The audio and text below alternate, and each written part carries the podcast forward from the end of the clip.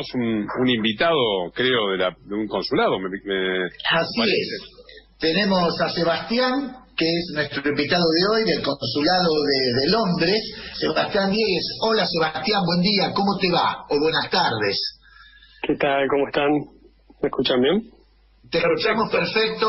Le queremos contar a nuestros eh, escuchas que eh, Sebastián está en el consulado de Londres, en Inglaterra. Y bueno, Sebastián, contanos un poco cómo es esto de del consulado, que lo que era Peña y que ahora se está transformando en consulado, de cuánto hace que están, contanos las actividades, qué es lo que hacen.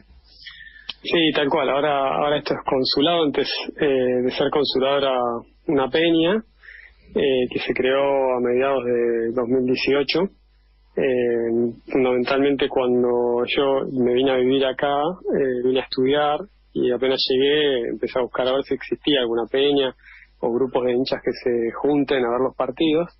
Y al ver que no había nada pensé en armarla. Y en esa búsqueda di con Sergio Magas, que es un chico español que eh, tiene una historia interesante porque él es fotógrafo y tiene un canal de YouTube además eh, y se fue a Argentina a vacaciones y bueno, estando allá eh, recorrió varias partes obviamente, visitó el barrio de La Boca, quiso entrar a un partido, le costó mucho porque es obviamente muy difícil y hizo la promesa de que si lograba entrar a, a ver el partido en su regreso a Londres, él vive acá, iba a crear la peña. Así que bueno, se contagió, se, contagió, Sí, fue a la boca y se contagió. un evangelizado más que ahora ya es hincha fanático de Boca también. Y bueno con él creamos creamos la peña. Al principio nada la gente fue apareciendo sola porque hicimos una página de Facebook y automáticamente empezaron a aparecer hinchas de Boca por todos lados gente que vive acá gente que está de paso algunos de vacaciones otros que quizás venían por poco tiempo también a estudiar o hacer algún trabajo. Y, y bueno nada así se fue se fue armando. Este esa historia de hecho es para que vean lo que lo que significa Boca que a mí me parece siempre lo cuento porque me parece un- algo increíble. Él en su canal de YouTube tiene alrededor de 5.000 seguidores suscriptores. Sus videos tienen 1.000 4.000 vistas. El video donde cuenta su visita a la bombonera y esta historia de cuando decidió caer la peña tiene más de un millón de reproducciones y de vistas. O sea, descomunal. Eh, para que, que, que refleja bien, digamos, lo, lo que es Boca, ¿no? Eso Eh, es Boca, eso es Boca, ¿no? Impresionante. Así que nada, bueno, este año arrancamos con lo del consulado, eh, empezó a principios de año, eh, a partir de una iniciativa del club, que, que la verdad que es fantástica.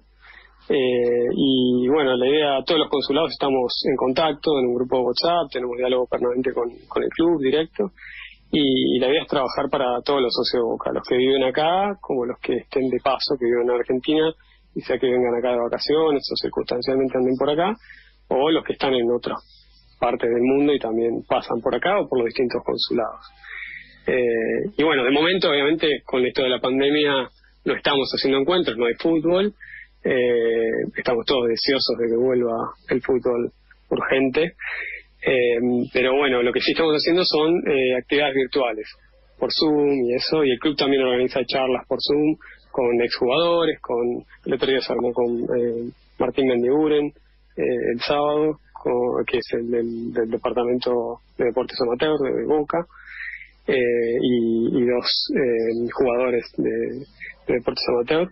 Así que nada, estamos haciendo eso de momento. Eh, y ya te digo, empezamos con, con esta página de Facebook. La página de Instagram la largamos hace muy poquito. Ya tenemos más de mil seguidores y ya aparece gente de todos lados interesados en sumarse, en hacerse socio internacional, que, que es una de las nuevas eh, posibilidades que da el club ahora. Que, Sebastián. que es la de hacerse socio internacional. Sí. Sí. Sí, ¿y qué te llevó a Londres? ¿Estás estudiando? ¿Qué estás estudiando? Terminé de estudiar eh, en el 2019, vine a hacer una maestría con una beca. eh, y bueno, nada, después eh, se- la idea era volver inmediatamente y justo se dio que, empezamos a trabajar, vine con mi mujer y nos fuimos quedando. Eh, así que, que nada, eh, obviamente uno siempre piensa en volver eh, porque se extraña la familia, los amigos, la bombonera. y, bueno, eh, pero bueno, de momento estamos acá trabajando, yo trabajo en aerolínea y bueno, eso también es un, beneficio importante porque de alguna manera eh, tengo la posibilidad de ir para allá dentro de todo seguido. Y escúchame. sí. Ah, perdón, perdón, Gustavo. No, no, le iba a preguntar que, si dentro del fútbol inglés, que es un fútbol tan competitivo, me acuerdo que cuando se jugó la Copa la Copa de Europa pusieron un cartel que decía el fútbol vuelve a casa, ¿no? Una consigna extraordinaria por parte de los ingleses cuando se jugó en Inglaterra. Este, la pregunta que iba a hacerte es que, que cuál es la trascendencia, la, la, si hay oído de boca, digo, ¿no? En el, en el ambiente del fútbol inglés. Mira, te digo la verdad, acá mucho fútbol sudamericano no, no se consume. Eh, obviamente que a Boca lo, lo reconocen porque es un club eh, inmenso y, y, más más que nada lo asocian con Tevez que jugó acá, jugó en Londres, jugó en Manchester. En los dos. Eh, en, exacto, jugó en, los dos Manchester, en West Ham que es de Londres. Y, y bueno, nada, es como que obviamente es sinónimo de Boca. Eh, y la última visita a Boca fue en 2011, ya pasó bastante tiempo, eh, pero de cualquier forma es un club de los más grandes del mundo, sin duda. Y, pero a ver, contestando tu pregunta, no, no miran fútbol primero porque no se transmite, hay que verlo por internet, es la única manera. Eh, con el horario tampoco juega muy a favor porque... No ayuda, no ayuda. Claro, no ayuda demasiado para, para la transmisión de los partidos, con lo cual lo que escuchan es cuando hay eh, partidos importantes de Copa Libertadores o, digamos, instancias de ese tipo. Eh, y después sí conocen a los jugadores. Eh, pero sí, se ven camisetas de boca en la calle, eh, hincha boca hay por todos lados siempre. Ah, está claro que ellos son muy etnocéntricos, digamos. Europa era la cuna de la civilización, bueno, ellos creen eso y, y sí, y menos en el fútbol, ¿no? Que ellos fueron los creadores del fútbol, está claro que no. Pero ¿y qué, cómo es la vida? ¿Cómo es la vida tuya en Londres siendo un hincha de Boca, eh, viendo fútbol inglés? Porque seguramente sos fanático de fútbol y ves el fútbol inglés. Sí, a ver, es muy diferente. De hecho, te iba a decir algo con respecto a eso. Es como que vos vas a la cancha acá y y el clima es completamente distinto, se asemeja a un teatro, si querés, por momentos cantan, eh, es otra la experiencia y de hecho mis amigos de acá, eh, algunos ingleses, otros, eh, es una ciudad muy multicultural, hay gente de todo el mundo y, todos conocen a Boca y los que tuvieron la suerte de ir a, la Argentina, muchos compañeros de trabajo que, que de la aerolínea aprovecharon que está la ruta con, con Argentina y fueron y tuvieron la oportunidad de de ver un partido y a la vuelta cuando estaban acá me contaban, no lo pueden creer, porque no tiene nada que ver con lo que están acostumbrados acá. O sea, volvieron locos, es como que ya, ya obviamente veían cosas, sabían de antemano que era una experiencia que se dice, ¿no? Muchas veces que es una experiencia que hay que vivir al menos una vez en la vida antes de morir, ir a la, a la bombonera, este, idealmente en un, en un superclásico, pero ya la experiencia de ir es increíble y la realidad es que vos lo escuchás de boca de ellos y te llena de orgullo porque eh, vuelven vuelven con esa percepción del extranjero que, que lo ve y sobre todo quedan, quedan muy impresionados con la hinchada, con, el espectáculo en sí que da la gente. Sí, sí, somos latinos, ¿no? Sebastián, ¿cuál es tu experiencia? Contanos una experiencia tuya, una visión, una, una cosa vivida en el templo de la bombonera? Uf, bueno, yo obviamente viví toda mi vida en Argentina. Creo que uno de, los recuerdos más lindos que tengo es eh, justamente no fue, o sea, sí, tengo un montón de recuerdos de partidos importantes de Boca, pero eh, el día que le hicieron el homenaje a Maradona en la bombonera, eh, para mí personalmente fue es uno de los recuerdos que tengo porque yo tenía 18 años lo viví de una manera muy particular este me acuerdo que fui solo a la, a la cancha y, estaba rebalsada eh, me pareció una jornada increíble por todo lo que pasó ese día todas las, las, las personas que estuvieron ahí. Y después obviamente hubo un montón de partidos especiales en, la bombonera. Eh, pero ese a mí me queda como ese, ese sabor, pues fue una de las primeras veces que, que me mandé, siempre iba con mi hermano y con, mi papá y, bueno, nada, ese día fue muy muy difícil conseguir entrada y bueno, nada, es como que al Diego también lo, lo tiene como un ídolo, ¿no? Justo Diego, ¿no? En Inglaterra. Qué cosa, ¿no? Sí, sí, sí. Bueno, es un personaje, sí, contradictorio en sí mismo, ¿no? No, no, está bien, pero digo, en Inglaterra los dos goles, el gol de la mano de Dios y el otro gol que fue hecho por Dios, eh, el Dios del fútbol, pues es increíble esa jugada.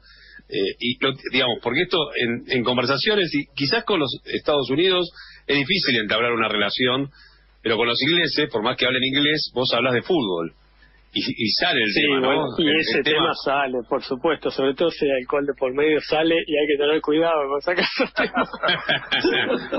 ¿Pero qué, tuviste alguna experiencia sobrenatural con respecto al tema?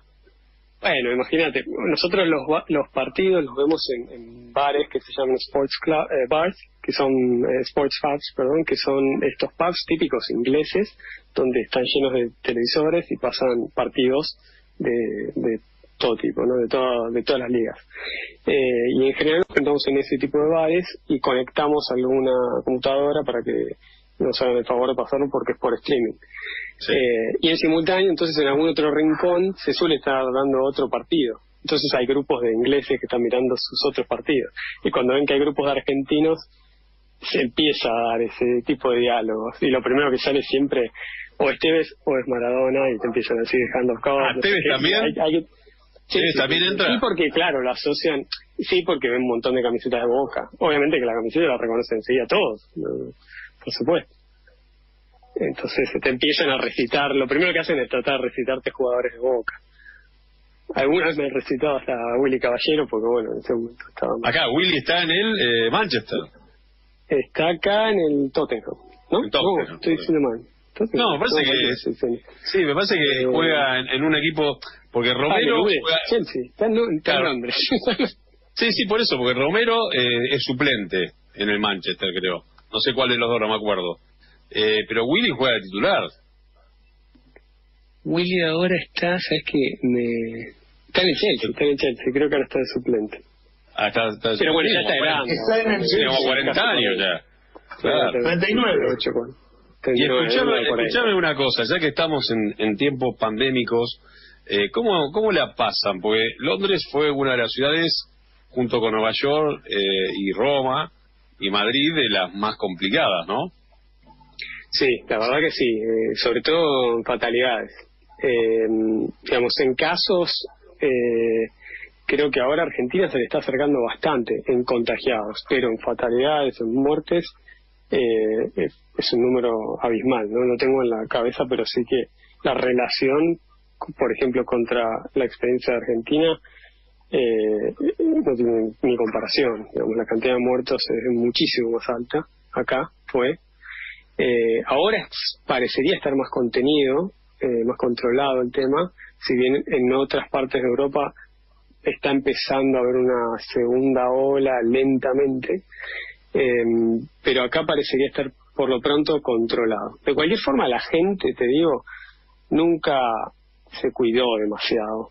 Acá el gobierno nunca puso medidas muy duras, nunca cerró eh, las fronteras, con lo cual eh, lo que lo que sí veíamos es que la gente acata mucho las recomendaciones del gobierno y, el gobierno no tardó mucho en, reaccionar, en, pedir que usen barbijos, en, implementar eh, medidas de control y de prevención y la gente andaba como si nada. Entonces, claro, los contagios empezaron a, aumentar rápidamente y la primera medida fue, eh, una de las primeras fue barbijo solamente en, taxis o en transporte público eh, y recién hace muy poco, cuando ya pasó la ola, digamos, el del pico, dentro de comercios también. Pero como que no, vos salís a la calle y pareciera ser vida normal, lo cual es muy llamativo.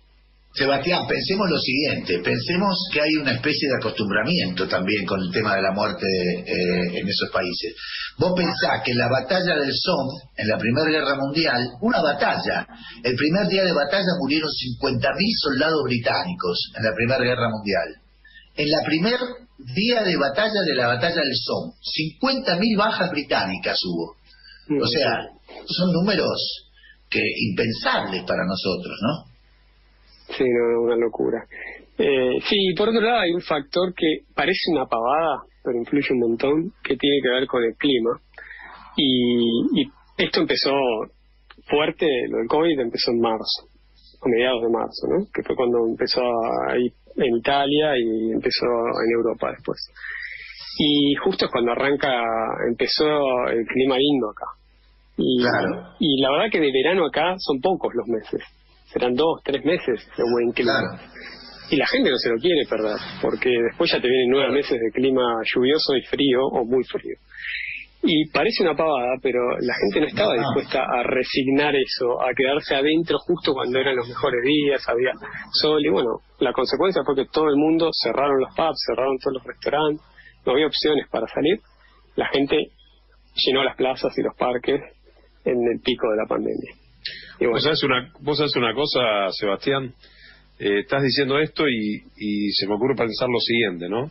Argentina, en marzo, que empieza el otoño, es el mes que empieza el otoño y allá la primavera, tomó estas medidas restrictivas, esa primera cuarentena que duró casi 20 días, permitió ralentizar esa curva y que la tasa de letalidad sea lo menos este, problemática, porque lo que hace este virus es saturar las, las guardias y las terapias intensivas, bueno, lo que sabés.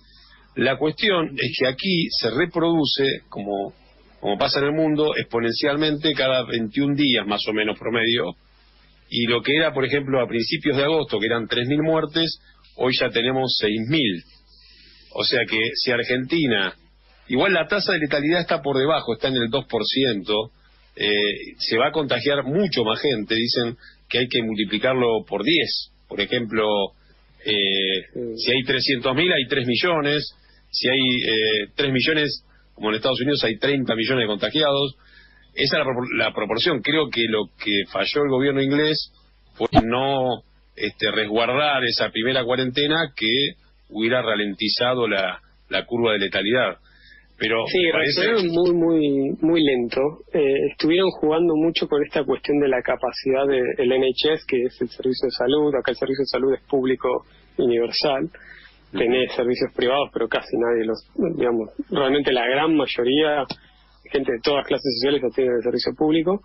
Eh, y, y, lo que iban viendo era la capacidad del servicio de salud eh, para no saturarlo. Entonces no hacían nada porque todavía aguantaba el servicio de salud. El tema es que las fatalidades fueron muy altas. Estamos alrededor de 40.000 muertes, en Argentina son 7, 6.000, como dijiste, y los contagiados son casi los mismos.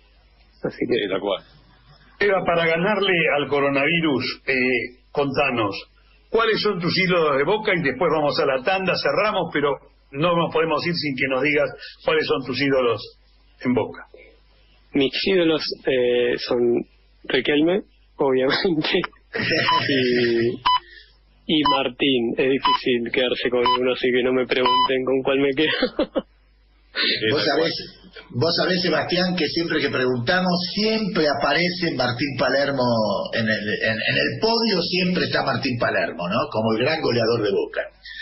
Es que, Sebastián, si, alguien, si alguno lo cuestionaba, creo que le ganó a todos, porque sé que y yo me incluyo, en los primeros años quizás uno renegaba de, de alguna condición, de que le faltaba alguna condición más con los pies, digamos, pero a, fuerza de goles y de... 300, ¿no? 300 goles. Increíbles, se le tapó la boca absolutamente a todo. Conquistó el corazón de todos los, de todos los fanáticos. Muchísimas gracias, Sebastián. Fue un gusto charlar con vos. Esta es la idea de conectarnos con el Boca Mundial y te agradecemos muchísimo este rato que has estado con nosotros. Gracias a ustedes por la invitación. Eh, les paso, chivo, el, el, Instagram para que nos sigan eh, los oyentes Boca Londres. El Facebook es igual, Boca Londres. Eh, y cualquier hincha de Boca o socio que ande por Londres nos contacta a través de las redes. más que invitado. Bueno, una, un abrazo, Sebastián. Un abrazo, gracias.